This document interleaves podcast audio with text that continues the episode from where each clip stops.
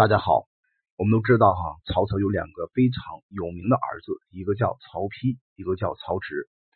在曹操选择后继继承人的时候呢，其实他大部分情况下是非常偏向于曹植的。只是后来呢，贾诩在中啊从中作梗，做了一些调节，再加上呢，这个曹植选人不利，选了一个杨修帮助他做整个的篡位的计划人，最后呢没有办法得到爸爸的这个位子。反而被曹丕呢得到了这个位子。那么曹丕得到位子之后呢，还想方设法的要把曹植害掉。可是呢，因为种种的道德和舆论的压力呢，不得不放弃对曹植的迫害。最后呢，对曹这个曹丕同志呢，选择了一个流放的做法。所以，我们从中可以看出来啊，曹操在争夺这个位子的时候呢，他的一些权术和谋略是值得我们去警戒和思考的。那曹操病危的时候呢？当时啊，召曹洪、陈群、贾诩、司马懿这些人呢，来到塔前，嘱托这些人的后事，而且呢，以家事相托。曹操一生当中征战很多年，最后呢，他交代的事情完全跟家里的事情有关系。你比如说，他告诉大家，今天呢，我的夫人卞氏生了四个孩子：曹丕、曹彰、曹植，还有曹雄。那我平生呢最喜欢的孩子是第三个孩子曹植。那这个人呢为人呢虚华少诚实，嗜酒放纵，因此呢不能立他为我的继承人。啊，次子曹彰呢勇而无谋，次子曹雄呢多病难保，只有长子曹丕啊笃厚恭谨而可继我业。我希望你们呢好好的辅佐他吧。那么曹操之后就死了。那曹操的部下呢，拥立曹操篡这个嗣位以后呢，化心哈威逼汉献帝下诏封曹丕为魏王，于是曹丕呢便名正言顺的继承了王位。曹丕登王位之后呢，首先做的事儿就是削掉了曹彰的兵权。大家别忘了，曹彰可是他哥哥呀。那么对啊，对的是他弟弟啊。啊，对曹彰的做法呢也是非常狠毒的，继而呢也逼死了他的小弟啊曹雄。后来呢，又拿着曹植啊做文章，正想把这个人诛杀的时候呢，他的母亲卞氏，亲生母亲卞氏呢劝阻了曹丕的这种行为。那么最后呢，没有办法，就是把这个曹丕做了一些这个判，这个这个这个流放的处理。那从这个过程当中，我们知道了曹丕这个人是很阴险的哈。那后来呢，曹丕也听到这个华歆的建议，要求呢用七步成诗的方法。还有应声做事的方法，以这种非常苛刻的要求刁难曹植。还好啊，曹植呢还是很有才华的。如果曹植啊当时不能按要求和提议做事的话，那我想呢，曹植可能性命难保啊。但是曹植还是非常有才华、有能力的，出口成诗，令曹丕和群臣呢特别惊讶。其中一首诗大家都很清楚，叫“煮豆燃豆萁”呀。都在釜中泣啊，本是同根生，相煎何太急。这首诗呢，令这个曹丕呢潸然泪下。不管曹丕这个泪哈是真泪还是假泪，至少这个人啊演员可以打十分了。他母亲卞氏呢，当时就责备这个曹丕，说你这个当哥哥的，逼你弟弟这么谨慎啊，这么的这个急迫，你要有什么目的吗？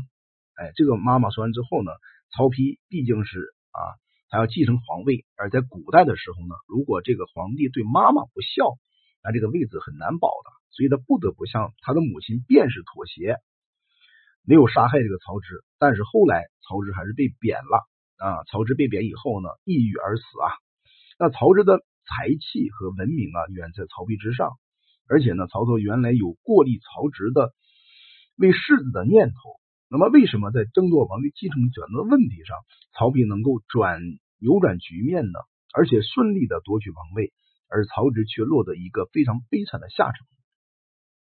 我想这件事情是值值得我们很多的三国迷，包括很多的老板朋友们呢去玩味的。让我们一块儿啊看一看曹丕在这场的王位继承争夺战当当中的一些权术吧。首先呢，这个人呢很会装，要伪装忠孝诚信。而且样顺父君的旨意，那曹操呢想立后嗣的时候呢，曹丕恐怕失去继承权。当时啊，他向这个曹营当中最优秀的谋略军师贾诩请请教啊，而且呢，按照贾诩教给他的策略行事，凡是曹操出征的时候呢，孩子们去送行曹操，曹植啊称述曹操的功德，一说话就能够言必成章。而曹丕呢，因为在文采方面啊，他输给曹植，所以他采取了一个什么方法呢？各位朋友们，他就是涕泣而悲啊，不断的流泪，用流泪的方法呢，去赢得曹操对他的称许啊，让曹操呢和其他左右的人呢，感觉这个儿子啊，真是很孝敬啊，同时呢，也感也是很感伤。这样一来呢，曹操就认为曹丕是至诚至孝、忠厚仁爱的一个贤士，反而这个怀疑曹植呢。这卖乖取巧，心诚不及曹丕。那曹植呢，自以为聪明冠世吧，自当啊成嗣大位，从而呢以财自负，嗜酒放纵，从来不考虑权力斗争的对策，在政治方面是个无能啊。而曹丕呢，在政治方面却很优秀，而且呢蓄谋已久，想方设法的处心积虑的寻找对策，而且以伪善的面目哈掩盖自己真实的意图。做好了充分的准备来对付他的弟弟曹植，迎合曹操。那在这场的权力斗争当中，至少他争得了一个非常重要的权利。各位朋友们，什么权利呢？哎，就是主动权。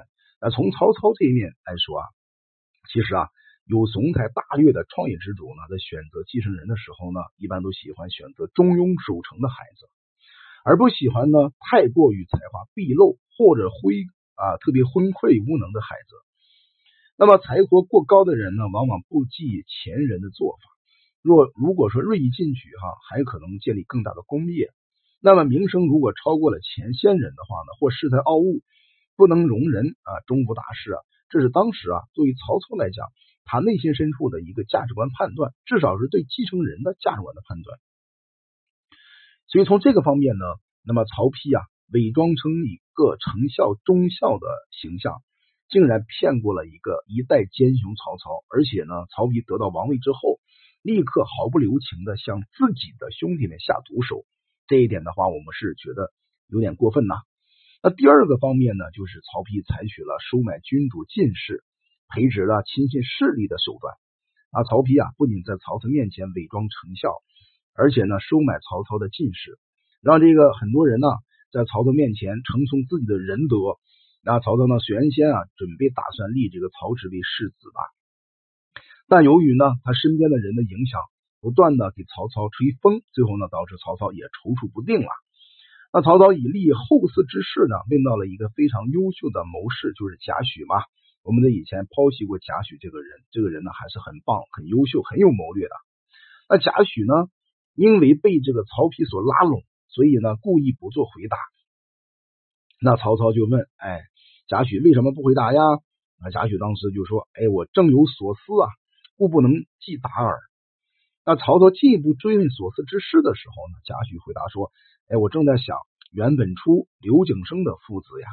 其实啊，思考袁绍、刘表二人废长立幼，招致内乱的教训。其实曹操听完这番话以后呢，终于立了曹丕为他的王世子了。”其实这里边啊，至少反映一个非常重要的问题，就是贾诩这个人确实非常的有谋略，不仅能谋身，而且能谋国呀。从这番对话当中就能看得出来啊。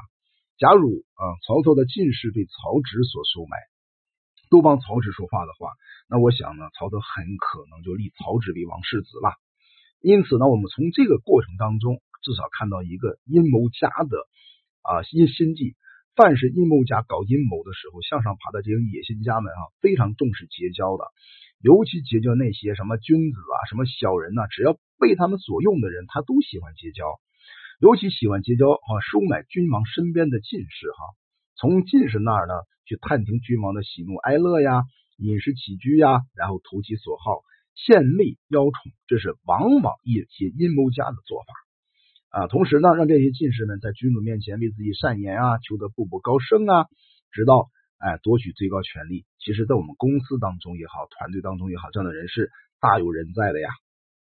而那些君主们呢，领导们呢，不管是贤明的或者奸诈的，对这件事啊，往往不能正确的判断。首先呢，这些人呢，他还是个人嘛，是个人的话就没有办法逃脱人性。咱们古代有句话说的非常好，叫做苦口的是良药。逆耳必是忠言呐，但是请问一下，有几个人能听得进忠言呢？道理都懂，但是听起忠言的话呢，却很难做到呀。通过这些事儿啊，我们可以明白了，那么一个阴谋家、野心家哈，顺利的继承领导的位置，进士们呢也清楚的知道哈，如果是他们帮助扶持了这个新的主人上台，那么对这些进士而言呢，就会得到更大的权利和利益嘛，否则将遭到一些清洗啊或贬义啊。甚至斩杀的可能性，所以曹操刚死的时候呢，华歆这个人更加可恶哈，就威逼汉献帝下诏，下诏干嘛呢？下诏要封这个曹丕为魏王、丞相、冀州牧啊！你看多狠呢！那曹丕呢，安居王位之后，封这个太贾诩呢为太尉，华歆为相国，同时啊，把这个大小官僚尽皆升上。那从这个过程当中，我们又看到了一个问题，就是一朝天子一朝臣呐。好了，这是他第二个手段哈。第三个手段呢，就是刺探对手的情况，伺机呢去诋毁打击啊。所谓的知彼知己，百战不殆吧。尤其在《孙子兵法》当中啊，知彼知己，那这句话呢，不管是政治上还是军事上，是一场重要的决策原则。尤其在政治斗争的权力斗争当中呢，也是要做到知彼知己的。那曹丕呢，收买了曹操的左右，而且掌握了他弟弟曹植的很多举动了。抓住的很多的信息和小把柄，对吧？然后多次呢在曹操面前诋毁他的弟弟和打击他的弟弟曹植先生。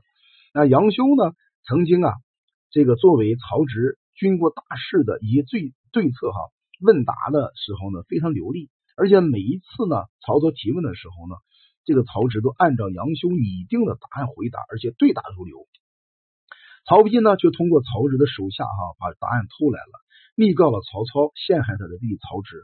所以呢，杨修的聪明啊，才智其实是高于曹操的。但是这个人有个特点，恃才放旷，同时呢，多次冒犯老曹家这个曹操啊。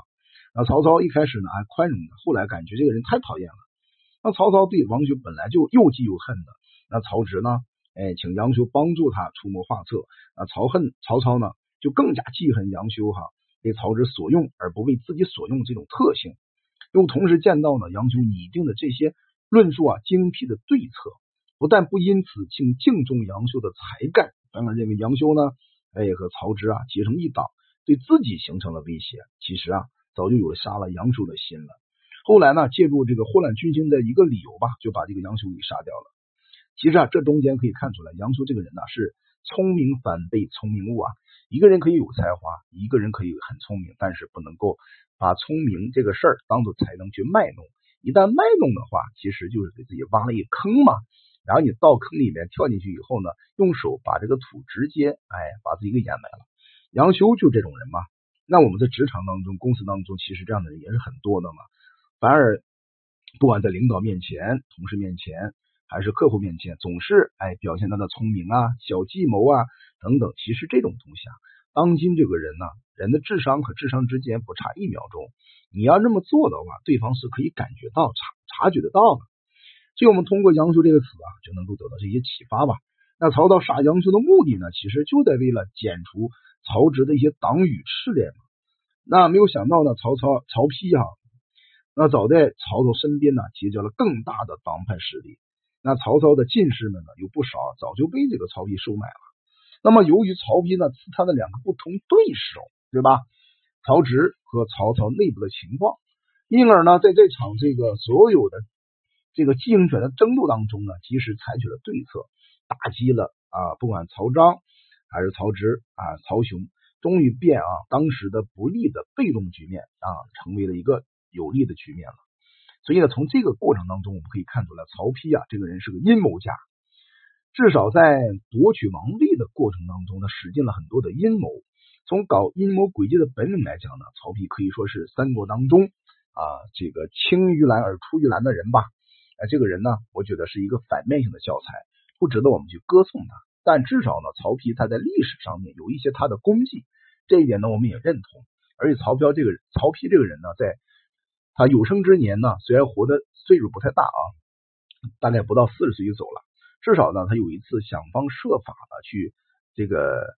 南下哈去征讨这个刘备也好，还是东吴的孙权也好，他这种想法就是想在有生之年立点功名，不要活在爸爸曹操先生的这个呃名字的辉煌之下吧，但是最后呢也没有办法打赢啊。可见呢，曹丕不善用兵，只善搞点阴谋诡计啊，把自己的位子拿到手，并且呢也害了兄弟啊，然后呢流传于这个历史的长河当中。